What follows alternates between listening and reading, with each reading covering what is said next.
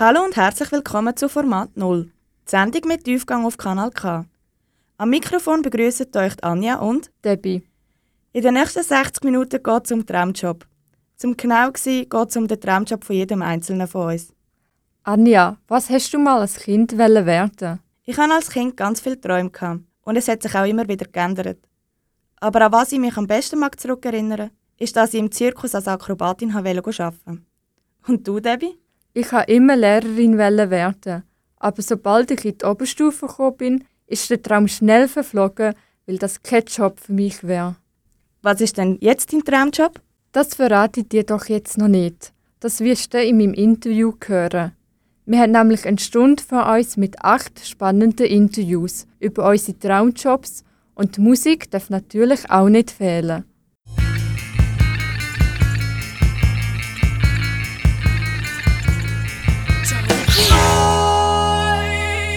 Der Kim befindet sich in seinem Interview zu Niedergösgen, in der Tierpension Tierhotel 5 Sterne.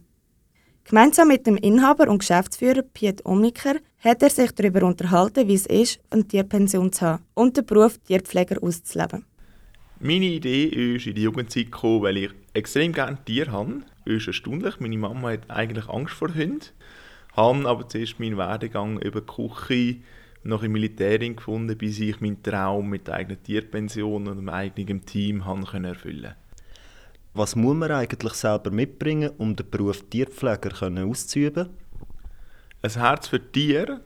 Für mich ist das Wichtigste als Tierpfleger, dass man sieht, wie es dem Tier geht und dass man auf Tiere eingehen kann. Jeder Hund hat wie jeder Mensch einen eigenen Charakter und mein Team wähle ich so aus, dass sie auf die Charakter der Tiere eingehen können.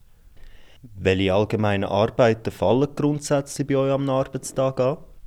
Es fängt so an mit der Reinigung am Morgen, Tier füttern, Bettchen waschen, Sachen parat machen, Hunde beschäftigen, schauen, wenn jemand zum Beispiel einen jungen und einen alten Hund miteinander bringt und der alte Hund möchte weniger spielen, dass man einen coolen Spielpartner für den jungen Hund findet. Wenn wir einen Hund haben, der nicht sozialisiert ist oder einfach andere Hunde mag, dass man allein rausgeht, geht bellen, die Hunde sonst gehen beschäftigen, mit den Busis beschäftigen, streicheln. Es gibt wirklich so viele verschiedene Arbeiten, bis hin zu Gartenarbeiten. Dort mache ich als Chef auch mit, gehört aber auch nicht zu meiner Lieblingsarbeit, aber muss gemacht werden. Wie beschreibst du die Verbindung zu den Tieren? Die Bindung zu den Tieren ist für mich etwas Spezielles. Die sind sehr ehrlich. Tiere zeigen einem sofort, was ihnen gefällt, was ihnen nicht gefällt, ob sie bei jemandem unsicher sind und man muss ihnen ein gewisses Vertrauen erarbeiten. Du hast vorher angesprochen, dass Tiere bzw. Hunde können zum Beispiel ganz unterschiedlich sein, wie auch wir Menschen. Aber wo sind sich Tiere und Menschen eigentlich ähnlich? Schwierige Frage. Wenn man es jetzt mit mir vergleicht, wenn mein Hund Hunger hätte, wird er quengelig. Wenn ich Hunger habe, werde ich auch quengelig. Es gibt wirklich ganz viele verschiedene Arten, wo sich das Ganze ausstrahlt. Gibt es etwas, was wir lernen von den Tieren? Zeigen, was man wirklich denkt.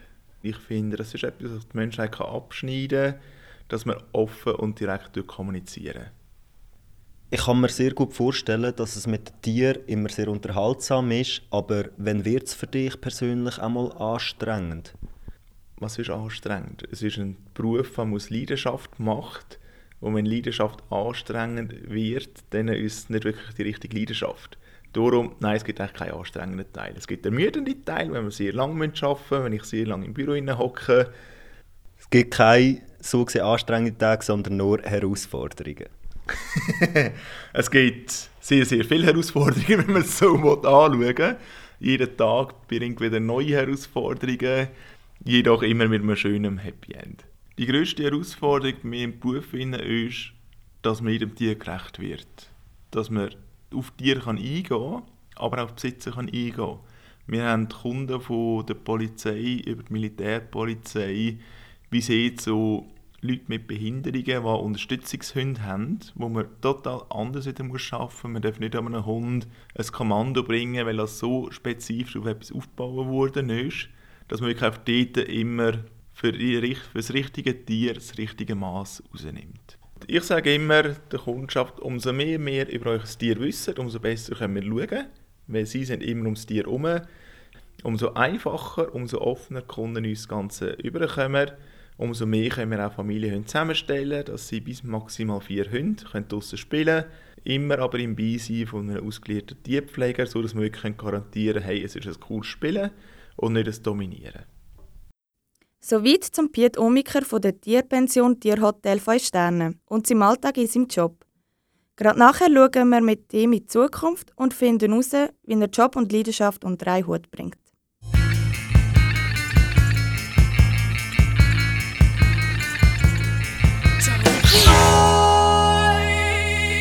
Nachdem wir im ersten Teil vom Gespräch mit dem Piet über seinen Alltag geredet haben, wollen wir jetzt im zweiten Teil wissen, wie er als Chef ist und was er gerne noch wird erreichen Was denkst du, was schätzt dein Team am meisten an dir als Chef? mein Team schätzt mir als Chef Flexibilität, Offenheit. Sie dürfen mit sehr vielen Inputs kommen. Ich probiere sie umzusetzen. Sie schätzen es wahrscheinlich, dass ich einmal am Morgen eine Stunde später komme und sie mal ihre Ruhe haben am Morgen früh von mir. Ich denke, sie schätzen wirklich auf meine offene Art. Und dann ist mein Team immer ja Weiterbildungen anmelden, sie sollen sich weiterbilden. Jetzt geht jemand von mir im Militär raus, den Umgang mit den Militärhunden lernen. Es sind einfach so die Kleinigkeiten, die sie an mir schätzen. Hast du als Besitzer von einer eigenen Tierpension überhaupt ein berufliches Ziel, das du noch gerne erreichen würdest? Für mich ist Ziel noch nicht erreicht. Ich möchte mich noch weiterentwickeln. Ich möchte auch mich selber noch weiterentwickeln als Geschäftsführer. Auch ich kann noch sehr viel an mir arbeiten. Möchte den Umgang mit den Tieren noch verfeinern, möchte noch mehr Sachen für die Hunde machen, möchte noch Sachen ausbauen für Katzen, Katzenbalkon ausbauen. Und wenn ich dann das alles mal erfüllt habe, möchte ich auch einen zweiten Standort noch auftun. Jedoch einfach zuerst den Standort so auf den Standard aufbringen, dass ich kann sagen, hey, cool. Der Name verratet schon, 5 Sterne. Ich durfte ja jetzt einen kleinen Rundgang mit dem Piet machen und es sieht wirklich sehr schick aus. Was heisst das eigentlich, 5 Sterne? Was bietet deine Tierpension, was vielleicht andere nicht bieten? Wir bieten einfach das Komplettpaket. 5 Sterne binde ich aber viel mehr ein. Ich binde dort auch mein komplettes Team ein. Mein Team verdient im Schnitt 40% mehr wie bei anderen Tierpensionen weil für mich fängt die Betreuung schon bei Pflege daheim an. Weil ich sage, wenn mein Team zufrieden daheim ist, sich eine Wohnung kann leisten und nicht nur 2'500 Franken hat ohne 13., sondern wirklich einen fairen Lohn hat, mit 5 Wochen Ferien, mit 13. können sie glücklich arbeiten und das können die Kunden zu spüren, wenn es ihnen Tier besser geht. Mein grösstes Highlight im Beruf war, zu sehen, dass die Leute zufrieden sind mit der Tierpension dass ich ein Team habe, das mit mir am gleichen Strang zieht und auch Kunden, die wirklich zufriedene Feedbacks geben, die zufriedene Bewertungen abgeben und auch wirklich offen kommunizieren. Das ist wirklich so mein Highlight. Einfach wenn ich da ankomme, sehe, die Leute sind zufrieden, dir geht es gut, das Team ist am Lachen. Das ist wirklich mein Highlight. Einfach jetzt Zeit dazu, wie wir sie jetzt haben. Ich finde es wirklich genial. Was ich schon immer gerne mal hätte sagen ist, an alle Tierbesitzer, nehmen Tiere wie sie sind und möchten sie nicht in eine Form eindrücken, die ihr sie gerne hättet, sondern wie jeder Mensch hat jedes Tier seinen eigenen Charakter und man muss auch mit dem Charakter zusammen arbeiten, klarkommen und Ziele erreichen. Das war es von Piet Omiker. Unser Redakteur Kim hat mit ihm über das Thema Traumjob geredet. Wenn ihr ein Haustier habt und ihr ein schönes Plätzchen für zwischendurch braucht, dann schaut doch vorbei. Who let the dogs out? Who, who, who, who, who let the dogs out? Who, who, who, who, who let the dogs out? Who, who, who, who, who let the dogs out? Well, the party was nice, the party was pumping. Hey, yeah. And everybody having a ball. Hey, hey. Until the fellas started name calling. And the girls respond to the call. I have a poor one shout out. Who let the dogs out? Who, who, who, who,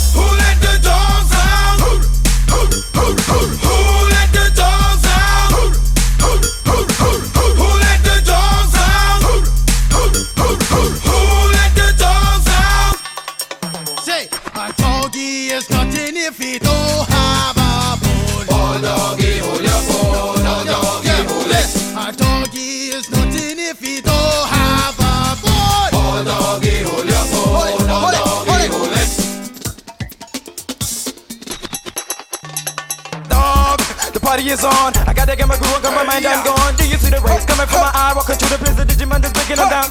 Me and my white talk, short, can't see color. Any caliber do, I think I knew that's why they call me Pitbull. Cause I'm the man of the land,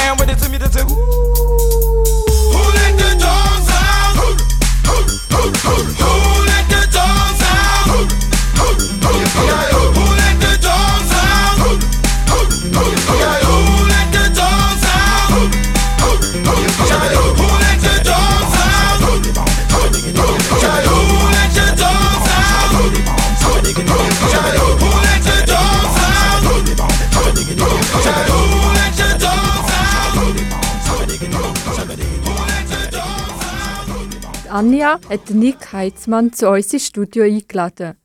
Er ist der Gründer und Inhaber von Nero Music. Als erstes hat Anja wissen, ob das, was er heute macht, sein Traumjob ist. Also ich würde sagen 100 Prozent. Ich habe mich eigentlich immer mit der Musik beschäftigt, seit ich in der Schule bin. Und äh, von dem her absolut perfekt. Was für eine Ausbildung hast du gemacht, beziehungsweise wie sieht dein Werdegang aus? Mein Werdegang ist eigentlich relativ einfach. Ich bin die Schule, habe die Schule abgeschlossen, normal Sekundarschule, und bin dann zu einem Schallplattenfachgeschäft gegangen, hier in Aarau, und habe dort äh, ähm, Schallplattenfachverkäufer gelernt. Also vor allem Musiksparten, das beinhaltet Jazz, Klassik, Folk, Pop, Rock, alles. Wie bist du auf die Idee gekommen, mit deinem Cousin ein Label zu gründen? Das war eigentlich lustig. Wir haben, mein Cousin ist sehr kreativ im fotografischen und im grafischen Bereich und ich habe ihn mal gebraucht für, einen, äh, für, eine, für ein Foto, für einen Künstler, den ich promotet habe. Und als wir zusammen heimgefahren sind nach dem Shooting, haben wir zu diskutieren. So, ja, äh, eigentlich haben wir beide unsere, äh, unsere Standbeine und unsere, unsere Fähigkeit. Also warum tun wir die nicht zusammenlegen? Und aus dem ist dann Nero Music entstanden. Nero Music ist eigentlich Nick und Robin, daher N-I-R-O, Nero. Was sind deine täglichen Aufgaben? Das ist ziemlich breit. Das fängt an bei äh, medialen Kontaktpflege, also Promotion machen für Künstler, ähm, Studiobesuche, bei laufenden Produktionen reinhören, Diskussionen mit Produzenten, Diskussionen mit Künstlern, ähm, bis zur Facebook-Betreuung eigentlich alles. Welche Arbeit gefällt dir am besten? Äh, mir macht das ganze Spektrum äh, grossen Spaß. Am liebsten eigentlich die sogenannte A&R-Beratung. Das ist das, was du machst, wenn ein Künstler zu dir kommt und du siehst Talent, aber du musst irgendwie noch ein bisschen Guideline finden. Du musst herausfinden, in welche Richtung sollte er eigentlich gehen, was macht ihm Spass, was kann er und was sucht der Markt. Und das macht mir eigentlich am meisten Spass, äh, das herauszufinden mit den Künstlern zusammen. Wie läuft eine Zusammenarbeit mit einem Musiker ab? Äh, das fängt an beim ersten Kontakt, wo man mal miteinander redet und wir uns vorstellen und zeigen, was wir eigentlich machen. Dann gibt es einen klassischen äh, Vertrag. Und wenn das gemacht ist, dann geht es eigentlich daran, als Werk, dann arbeiten wir zusammen, dann geht man entweder ins Studio miteinander und, und tut eben besprechen, wie und in welche Richtung das es geht. Es gibt aber auch andere Fälle, wo zum Beispiel ein Künstler zu uns kommt und sagt, ich habe da ein fertiges Produkt, sind ihr interessiert? Und dann fängt es eigentlich gerade mit der Promotion an. Was würdest du heute anders machen, wenn du noch mal ganz am Anfang würdest stehen? Gute Frage. Ich würde wahrscheinlich früher mit dem Label einsteigen. Was ist denn die grösste Herausforderung in deinem Beruf? Äh, das Eingehen auf Künstler, herausfinden, was passt für alle und schlussendlich etwas auch zu lancieren, das von Interesse ist für die Leute. Wieso ist das Arbeiten mit Musik dir so wichtig? Ich selber spiele kein Instrument. Ich, eigentlich, ich bin immer Musikfan gewesen und es macht mir einfach Spaß, die Kreativität ein bisschen auszuleben, eben in dem, dass man äh, die Guideline anschaut mit den Künstlern und, und das ist meine Art von Kreativität, die ich ausleben kann.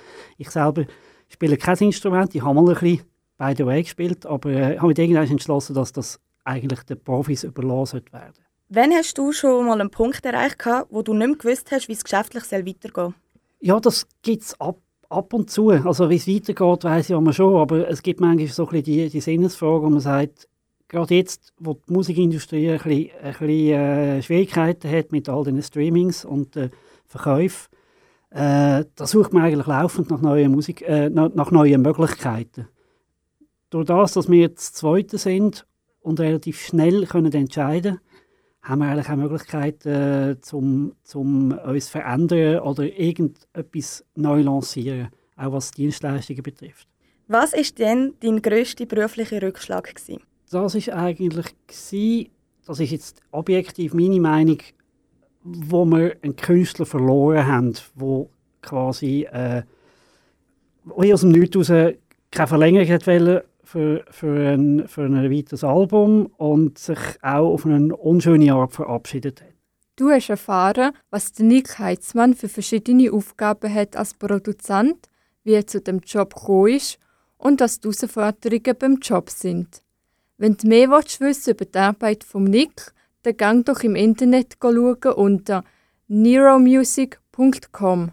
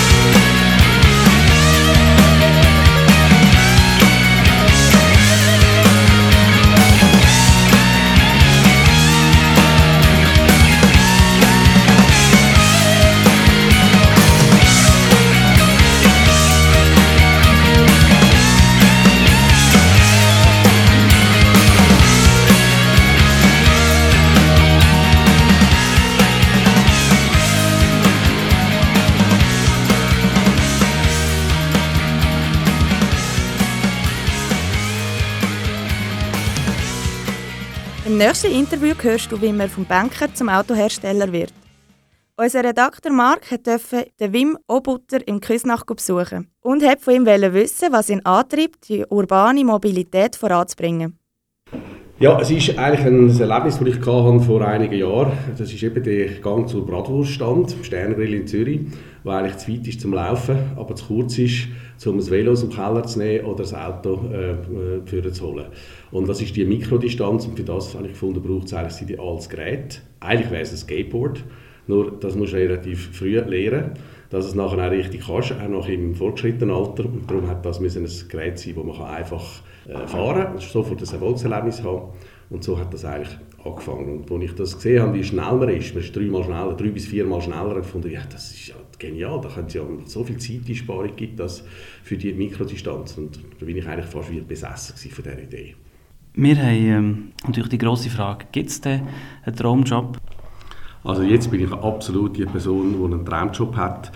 Äh, aber da gehöre ich hoffentlich zu ganz vielen, die auch dieser Meinung sind, dass sie einen Traumjob haben. Zum Beispiel, ich habe voran mit meiner Finanzchefin geredet und sie sagt, sie hat einen absoluten Traumjob, weil sie liebt das mit Zahlen können zu umgehen. Sie, müssen nicht am Messen gehen wie ich und sind nicht konfrontiert mit Medien und so weiter. Also das ist immer ein Empfindungs äh, von den einzelnen Personen. Aber bei mir ist es ganz klar ein Traumjob. Ich muss aber auch sagen, der Traumjob, so wie er jetzt heute ist, den habe ich mir natürlich schon müssen, wirklich hart erarbeiten. Das war ja nicht einfach so. Gewesen.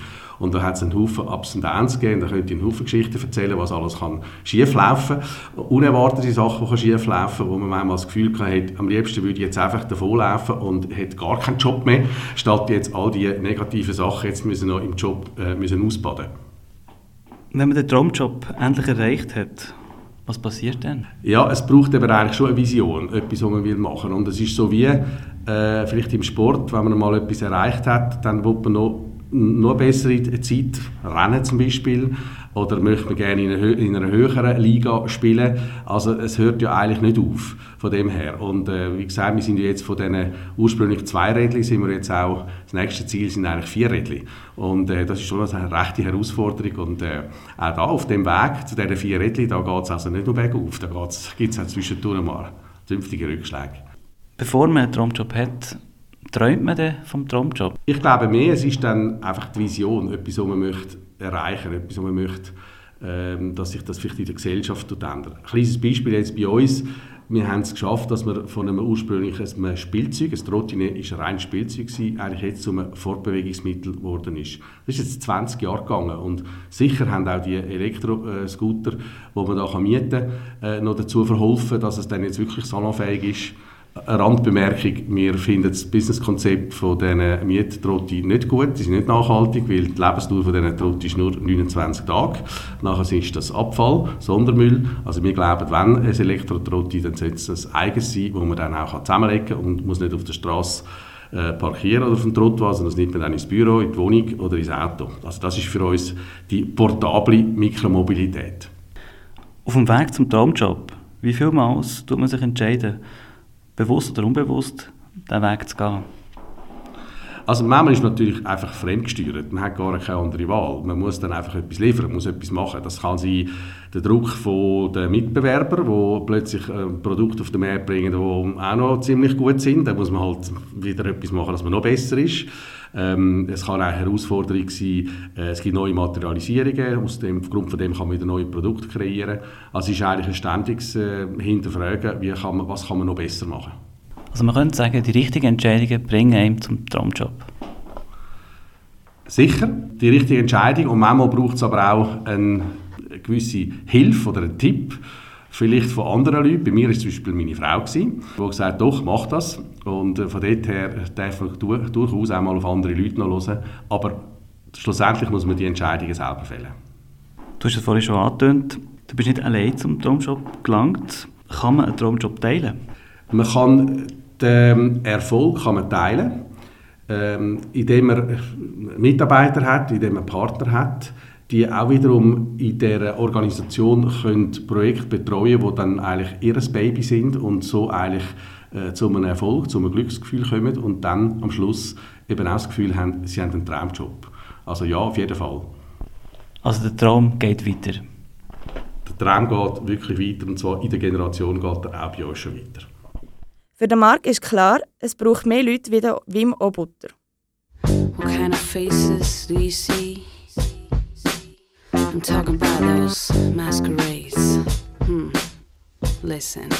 Look at those greedy faces, predicting what they're selling gives a better life, better future, better health, better sex, better everything.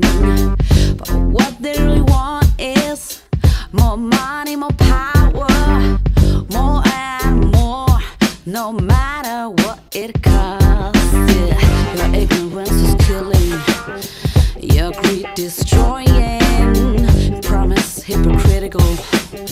Your smile so sneaky, your plans going nowhere, just in your pocket. For what? Really for this shit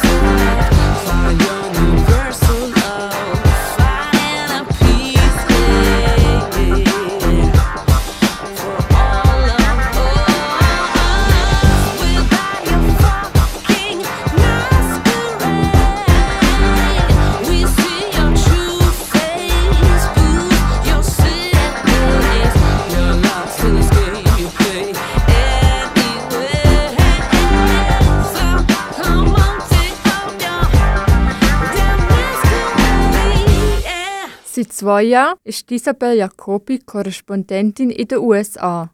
Ihr Büro ist ganz in der Nähe vom Weißen Haus. Trotz vollem Terminkalender hat sie Zeit gefunden, mit uns über ihre Arbeit zu reden. Seit Sommer 2017 bist du USA-Korrespondentin in Washington. Das war kurz nach dem überraschenden Sieg von Trump. Die USA waren zu diesem Zeitpunkt etwas gespalten. Ja, das ist, das ist sicher so gewesen. Äh, das ist nicht so ganz neu. Die Politik in den USA ist sich schon länger am äh, polarisieren und die Wahl von Präsident Trump hat das quasi illustriert. Und er als Figur hat aber nochmal die politische Landschaft nochmal mehr gespalten. Ich würde sagen, das ist eine historische Zeit. Es ist eine Challenge, es ist eine Herausforderung, aber es ist auch ein unglaublich wichtiger Moment in der Geschichte von dem Land und es hat ja auch eine Auswirkung auf die ganze Welt, was politisch in den USA passiert. Und ich empfinde das als Ehr und als große Aufgabe, können in dieser Zeit journalistisch hier tätig zu sein in den USA. Hast du je gedacht, dass es zu einer Amtsenthebung kommen könnte? Ja, ich habe relativ früh denkt, äh, dass das äh, wird stattfinden. Und zwar, weil in der amerikanischen Politik wird immer jede Karte ausgespielt. Also ich habe es noch nie erlebt, dass man nicht einfach die politischen Möglichkeiten oder quasi das Waffenarsenal vollständig tut benutzen. Und ich bin davon ausgegangen, dass Demokraten irgendwann die Waffen werden ausspielen. Ja. Und das haben sie dann noch gemacht. Was ist dein Mission Statement oder Credo für deine Arbeit als Journalistin? Ich versuche einfach äh, nicht abzuschreiben. Oder? Also es passiert halt leider viel im Journalismus, dass die Leute einfach Copy-Paste machen. Also irgendwelche Artikel lesen und dann Copy-Paste machen und etwas selber zusammenschustern. Und darum hat man manchmal schon das Gefühl, ein bisschen von einem Déjà-vu, wenn man ja, Sachen liest. Und ich versuche wirklich einen, einen journalistischen Standard hochzuhalten, wo ich auch wirklich in Quellen reinlesen und mir selber Gedanken machen und selber auch äh, Quellenstudium machen, bevor ich einen Text rauslasse. Wie ist das für dich, Frau zu sein in Amerika als Journalistin? Ja, ich muss sagen, ich bin die erste Frau von glaube, Schweizer Medien, die hier in Washington überhaupt auftaucht. Also insofern habe ich eine gläserne Decke durchstoßen mit meiner Anwesenheit hier. Das heisst auch, dass alle meine Kollegen äh, äh, männlich sind, Kollegen sind und das sind gute Kollegen. Aber manchmal wünschte ich mir doch, dass äh, vielleicht noch eine andere Frau irgendwann äh, wenigstens unter den Schweizer Journalisten wird hier arbeiten. Einfach so ein bisschen aus einem atmosphärischen Gefühl fände ich das noch, noch gut. Aber sonst fühle ich mich ernst genommen. Also ich habe nicht das Gefühl, dass ich irgendwie äh, weniger geschätzt würde, jetzt, weil ich eine Frau bin. Gar nicht. Ich habe mal gelesen, dass du mal gesagt hast, Radiojournalistin an und für sich ist für mich ein Traumjob. Würdest du den Beruf immer noch als Traumjob bezeichnen?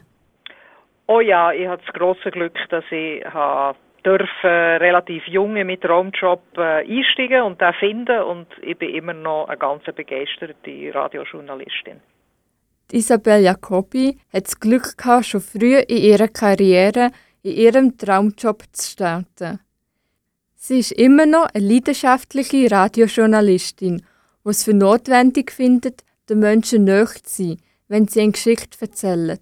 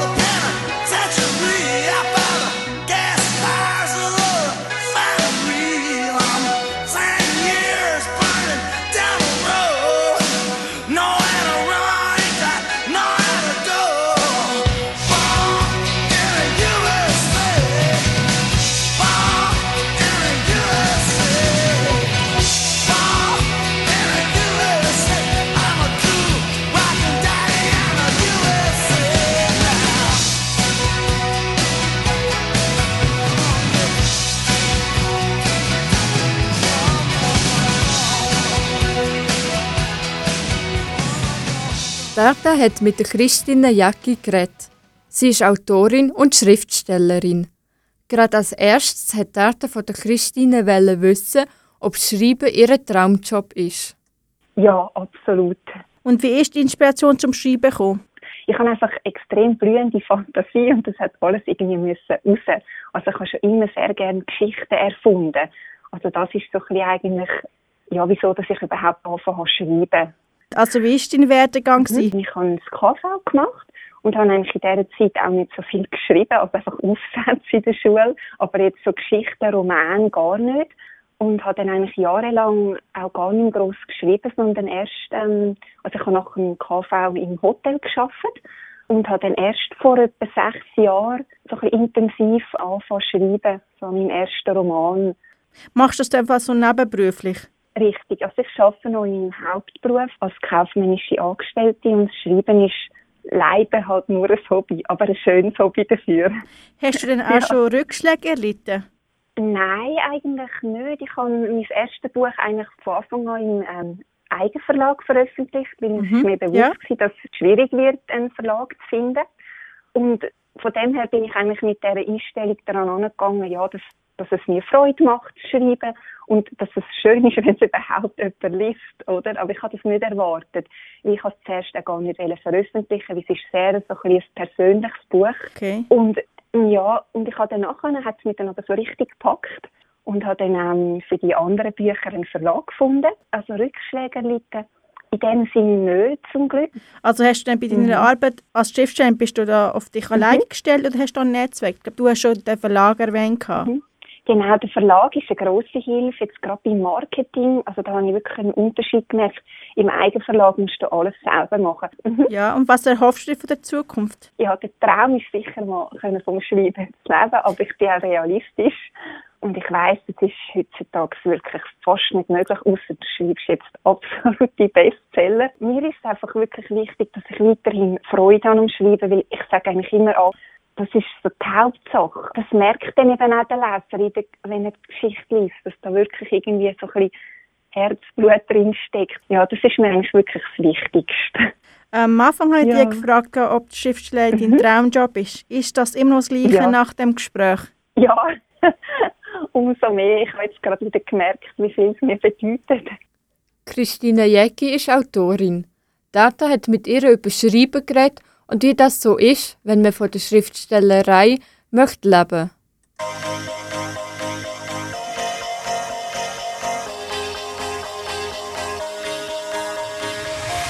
Do you ever feel like a plastic bag drifting through the wind, wanting to start again? Do you ever feel feel so paper thin, like a house of cards, one blow from caving in?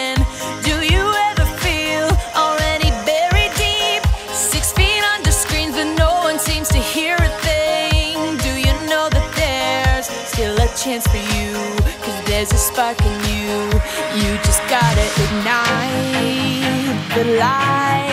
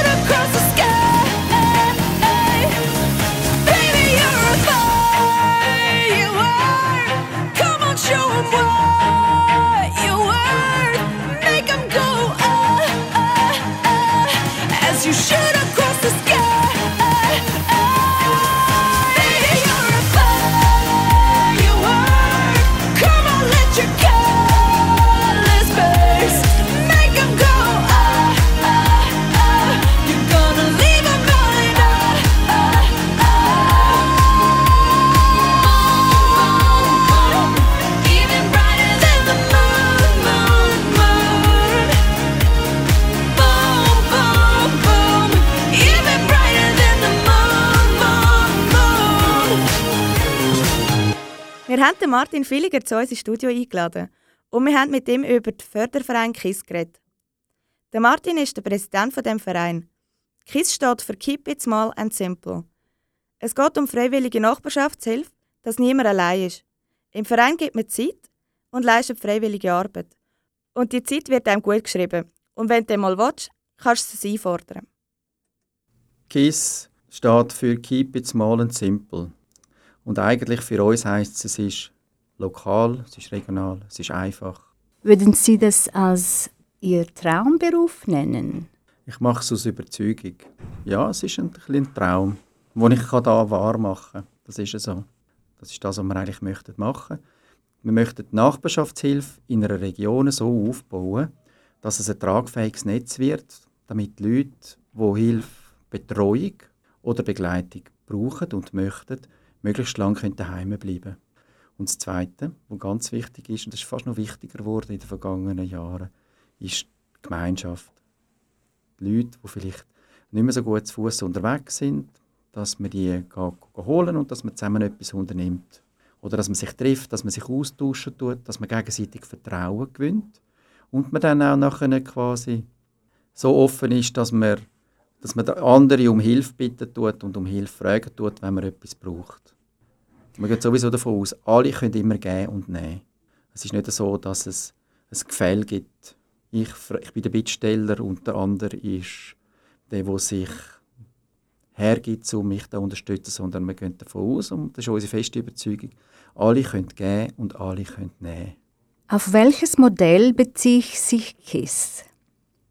KISS ist eigentlich Freiwilligenarbeit mit Zeit aufschreiben, mit Zeitvorsorge. Wir sagen, das ist ein Teil von dem Freiwilligenarbeit, visuell, also darstellen können, dass es die Anerkennung bekommt. Wir haben ganz viel Freiwilligenarbeit in der Schweiz wir sind darauf angewiesen und wir gehen davon aus, bis 2050 werden wir 720'000 Leute sein, die über 80 sind. Auch wenn wir fitter sind, werden wir viel mehr Leute sein, die über 80 sind und dann Unterstützung brauchen. Nicht unbedingt Pflege, sondern Unterstützung oder halt auch daheim sind, wollen daheim bleiben und dann sich manchmal alleine fühlen. Und das ist der Grund. Zeit vorsorgt, Zeit aufschreiben. Nicht unbedingt, viele fragen jetzt, ja, in 40 Jahren, habe ich da noch jemanden, der mir helfen das, was ich jetzt machen tue? Aber das ist das Schöne am freiwilligen Arbeit und am Teilen von Freude. Das ist, wenn man es teilt, wird es mehr, als wenn man es für sich behalten tut. Du hast gerade gehört, für was sich der Martin Villiger einsetzt. Ihm ist wichtig, dass man sich immer gegenseitig unterstützt, ob jung oder alt. Mit KISS Nachbarschaftshilfe werden alleinstehende Personen in Notsituationen unterstützt.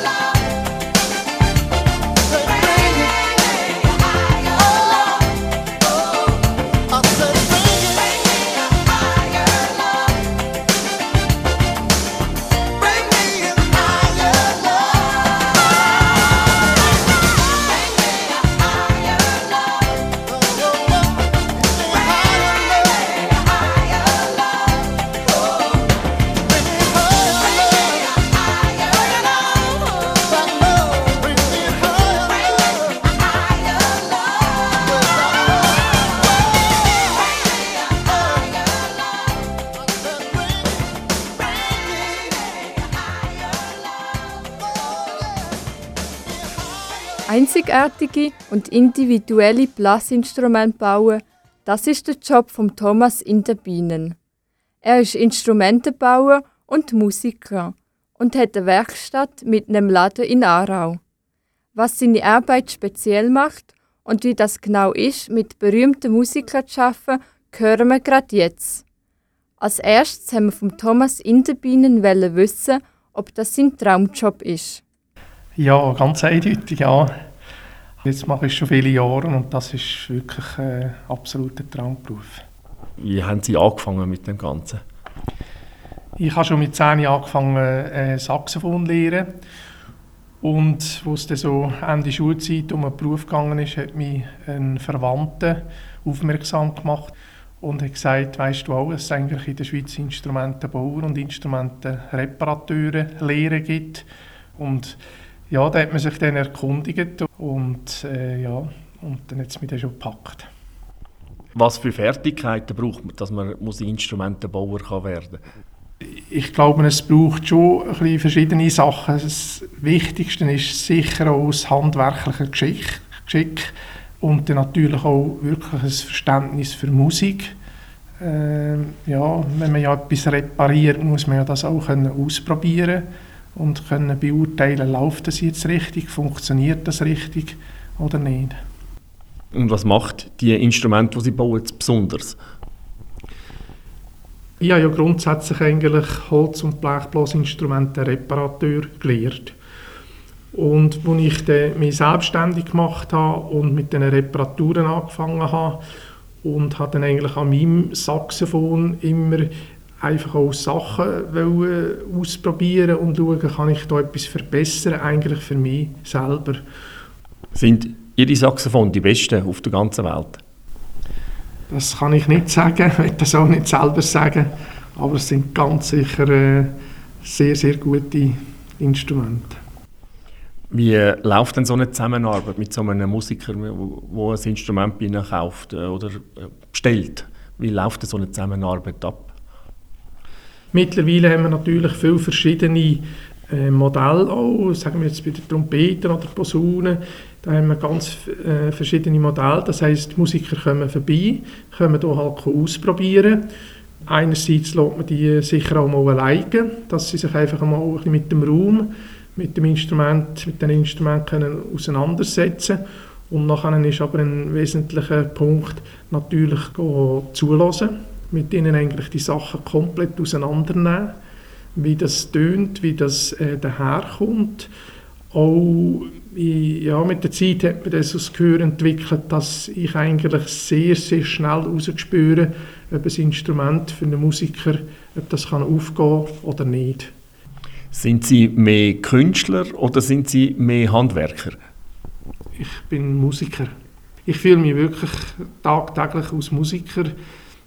Ich habe das eigentlich schon immer gehabt, ich habe zwar gleich eben diesen Beruf gelernt und, und ja, habe so viel können eigentlich aufbauen jetzt für Instrumente zu bauen, das war mir ja natürlich schon ganz wichtig es war auch eine ganz gute, tolle Erfahrung gewesen, auch so viele Jahre um so viele Musiker herum, um so gute Musiker herum dürfen sein, aber wenn ich ganz ehrlich zu mir selber bin, bin ich eigentlich Musiker.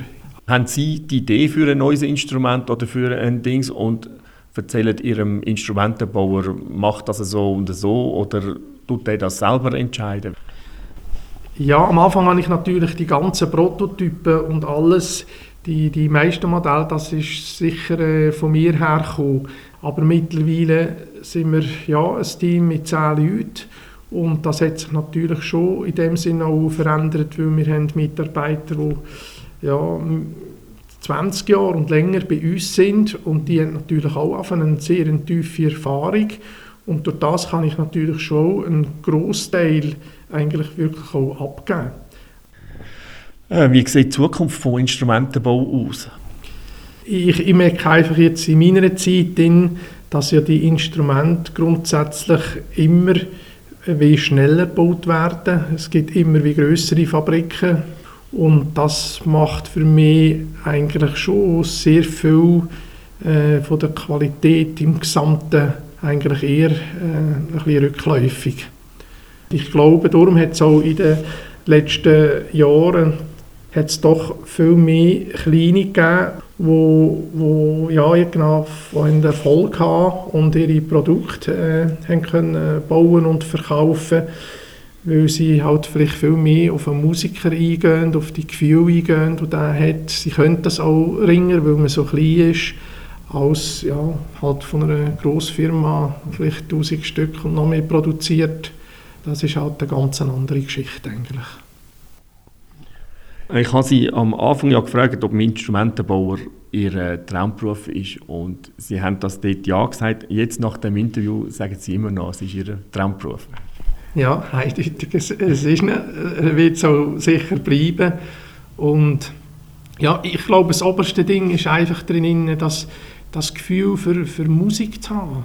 Einfach, dass, dass das täglich zu einem gehört, dass man das muss haben, man will hören, man will selber spielen äh, ich kann fast nicht mehr aufhören üben, obwohl man tot müde ist. Und, und, aber das sind einfach irgendwie Geschichten, wo man, wo man halt vielleicht einfach drinnen badet und halt vielleicht auch ein ganzes Leben lang drinnen badet. Sich komplett seiner Leidenschaft können hinzugeben und das sogar als Beruf können zu haben, das ist die Welt von Thomas in den Bienen. Der Rolf hat den Weltklasse-Instrumentenbauer in seiner Werkstatt Zarau besucht. Empty spaces, what are we living for? Abandoned places, I guess we know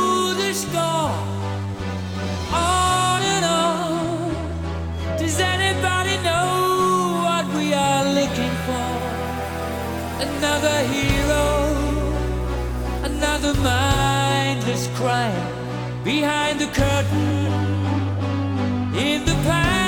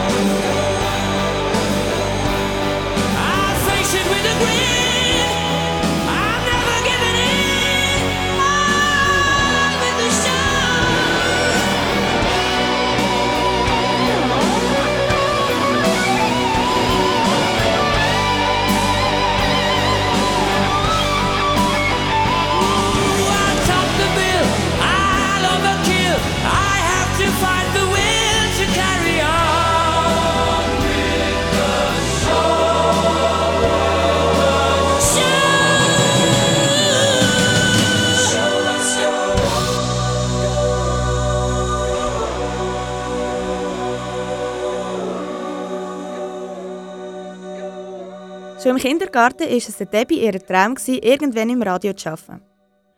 Als erstes denkt man gerade an Moderator. Aber Debbie möchte euch einen anderen wichtigen Job im Radio näher bringen. Deswegen hat sie sich mit Manuel Rothmund von SRF 3 getroffen, der dort als Produzent schafft. Als erstes hat Debbie wissen, ob für ihn Produzent im Radio ein Traumjob ist.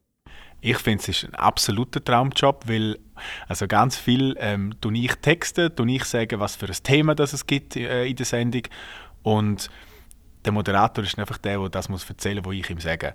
Darum ist es eben cool, dass man selber entscheiden kann, was im Radio kommt und was nicht.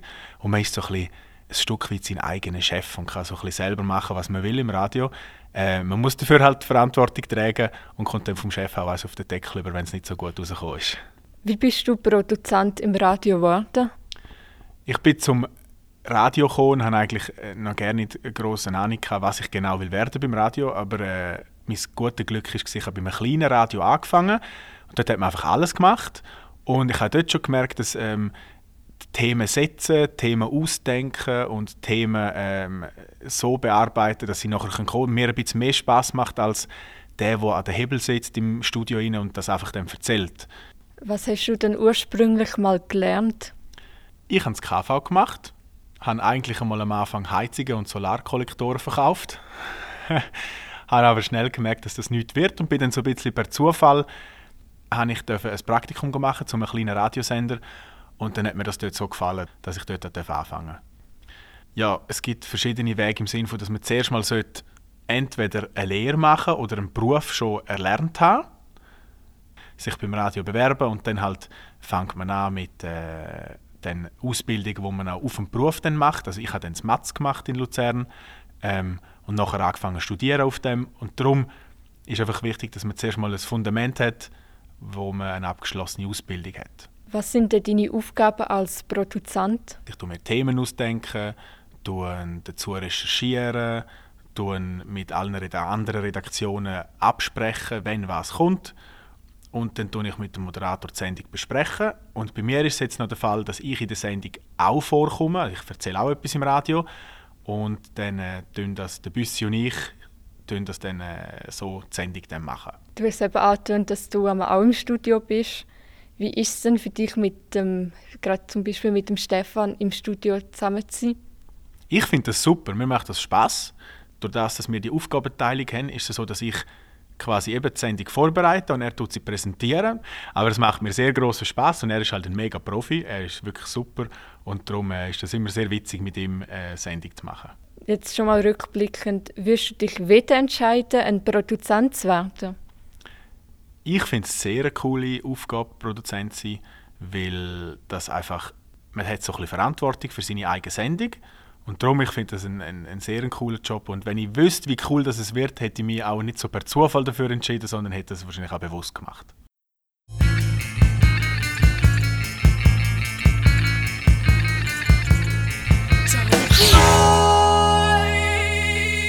Im ersten Teil des Interviews hast du gehört, wie man Produzent wird und was für Aufgaben man hat. Ob der Manu schon mal Angst hat um seinen Job oder wie er mit Social Media umgeht, erfährst du jetzt. Du hast eben gesagt, du hast im Radio das Praktikum gemacht. Ist denn für dich von Anfang an klar gewesen, dass du ins Radio willst, weiterhin arbeiten Oder hast du auch schon mal in Erwägung gezogen, in die Richtung Fernsehen zu gehen? Bevor ich zum Radio gegangen bin, in das Praktikum, ist es so, dass ich eigentlich noch gar keine Ahnung hatte, was ich nach dem KV mache genau. Darum ist das Radio halt dann möglich gewesen und dann habe ich dort angefangen und hat es mir mega gefallen. Und mittlerweile finde ich auch Fernsehen mega spannend. Ich habe auch schon Sachen fürs Fernsehen machen und darum da bin ich völlig offen. Das finde ich beides mega spannend. Die grosse Leidenschaft an meinem Beruf ist, dass ich jeden Tag eigentlich mich kann mit Themen befassen, die halt auch aktuell gerade spannend sind, weil man macht ja äh, aktuelle Sendung. Man kann sich immer wieder einlesen in Sachen. Also alles das, was die Leute in ihrer Freizeit müssen machen mit Zeitung lesen oder mit Nachrichten schauen und das Zeug, das darf ich alles während dem Arbeiten machen und das ist halt mega cool. Hast du denn schon mal einen Punkt erreicht, wo du nicht gewusst hast, wie es weitergehen soll? Nein, das habe ich eigentlich noch nie so richtig äh, erreicht, weil das Coole ist ja, wenn man beim Radio schafft oder wenn man in den Medien schafft, dann gibt es ja ganz viele verschiedene Sachen, die man kann machen. Wenn man eine gewisse Ausbildung hat und schon ein bisschen Erfahrung hat, gibt es ganz viele verschiedene Sachen. Aber grundsätzlich ist es schon so, dass es sehr ein cooler Job ist und darum ähm, ist man da auch immer sehr motiviert und selten an einem Punkt, wo man nicht mehr weiß, wie es weitergeht. Wie sieht die Zukunft in deinem Job aus? Das weiß ich wirklich noch überhaupt nicht. Ich habe keine Ahnung, wo es mich verschlägt. Momentan gefällt es mir da noch. Darum ähm, da bin ich völlig offen. Hast du schon mal Angst gehabt, dass dein Job in der Zukunft nicht mehr gebraucht oder nicht mehr benötigt wird? Wir hatten so ein bisschen eine Phase gehabt, dort, wo es um die Bilag-Abstimmung ging. ist. Dort sind wir im Haus alle ein bisschen nervös geworden. Aber dort äh, haben wir schon gedacht, hm, was ist echt, wenn das durchkommt. Was hoffst du denn persönlich, was die Zukunft dir in deinem Job noch wird bringen? Ich glaube, oder ich hoffe, dass mir mein Job weiter Spaß macht. Ich weiß nicht genau, inwiefern sich der verändern wird, weil das Radio wird ja nicht von dem, in dem Sinn irgendwie neu. Ähm, ich glaube, mein Job wird sich noch ein bisschen verändern, indem man mehr muss für die anderen Kanäle denken. Also was kann man zum Beispiel ähm, von uns noch brauchen im Internet, im Fernsehen? Was muss man noch ein bisschen mehr machen, damit man einfach das Thema auf verschiedenen Kanälen noch brauchen kann? Wie ist es denn für dich, dass zum Teil unbekannte Leute dir schreiben? Wenn sie anständig und nett sind, macht mir das gerne nicht, dann freue ich mich sogar darüber. Wenn sie äh, doof sind, dann ähm, nerven mich aber auch nicht groß, dann reagiere ich einfach nicht. Und noch jetzt Hand aufs Herz, liest alle Nachrichten, die du bekommst? Es sind zum Glück bei mir noch nicht so viele, dass ich nicht alle könnte lesen ja. Ich hatte dich ja am Anfang gefragt, ob Produzent dein Traumjob ist. Jetzt sind wir alle Fragen durchgegangen. Würdest du immer noch sagen, dass es für dich dein Traumjob ist? ich würde sagen, es ist einer von meinen Traumjobs, den ich mir könnte ausdenken jetzt. Ja, das ist schon so. Wenn es um Traumjob geht, dann würde ich mir einfach ganz fest überlegen, dass beim der Jobwahl hat man dann wirklich mal selber die Chance und man hat auch sehr viele Chancen dazu, herauszufinden, was man will machen und man hat dann auch die Möglichkeit, das zu machen, was man gerne macht. Und das ist sehr viel wichtiger, als dass man vielleicht das macht, was andere Leute von einem denken, sollte man vielleicht machen. Weil man geht dann jeden Tag dorthin arbeiten, über Jahre geht man dorthin arbeiten und dann wäre es vielleicht schon noch wichtig, dass einem das nicht anschießt jeden Tag. Du hast mit dem Interview einen interessanten Einblick bekommen, wie man ein Produzent beim Radio wird und was die Aufgaben sind. Dazu haben wir den Manu näher kennenlernen und erfahren, wie wichtig das ist, bei der Berufswahl die Chance zu packen und das machen, was einem Freude macht. Taste the flavor, it's a vibe. Catch a wave, yeah, it's alright. Know you feel it, can't deny, it's alright. Taste the flavor, it's a vibe. Catch a wave, yeah, it's alright. Know you feel it, can't deny, it's alright. Girl, you know you feel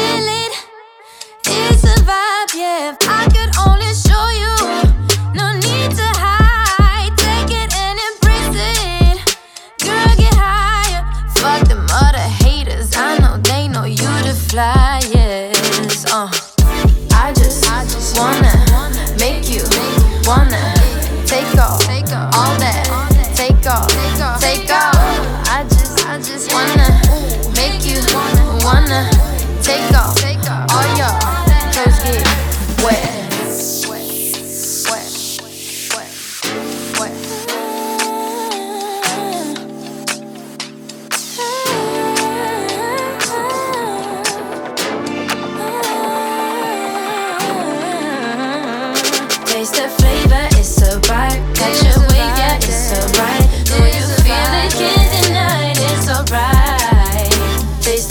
It's a vibe. Catch a wave, yeah, it's. Know you feel it, can't deny it's alright. I just wanna make you wanna take off all that. Take off, take off. I just wanna make you wanna take off all your get wet. Baby, come show me your motion. I want to dive in your ocean. Balance the flavor, the potion. Good Lord, got me seeing emotion. No need to speed, we be floating, both in, coasting, body lotion. Good Lord, got me feeling emotion. Vom SRF-Studio zurück ins Studio 1 von Kanal K. Wo wir in der Redaktion über unsere Interviews und die Sendung geredet haben, ist uns schnell bewusst worden, dass es immer wieder der richtige Zeitpunkt ist, um neue Sachen zu angehen und Gelegenheiten beim Schopf zu packen. Es ist wirklich aufschlussreich, gewesen, den Spezialisten auf Augenhöhe zu begegnen. Interessant für uns ist aber auch der Blick hinter die Kulissen. Eben, man ist nie zu alt, um seine Träume zu verwirklichen. In der letzten Stunde haben ihr verschiedene Interviews zum Thema «Mein Traumjob» gehört. Die redaktionelle Verantwortung in den letzten 60 Minuten haben Anja, Arta, Bushra, Daniel, Debbie, Eros, Kim, Mark, Maria, Matteo, Nico, Rolf. Und der. Falls du die ganze Sendung oder einen Teil davon nochmal hören findest du sie im Archiv von Kanal K. Wir bedanken uns fürs Zuhören und wünschen euch weiterhin viel Vergnügen beim Programm von Kanal K. Am Mikrofon verabschieden sich Anja und Debbie. Kanal K.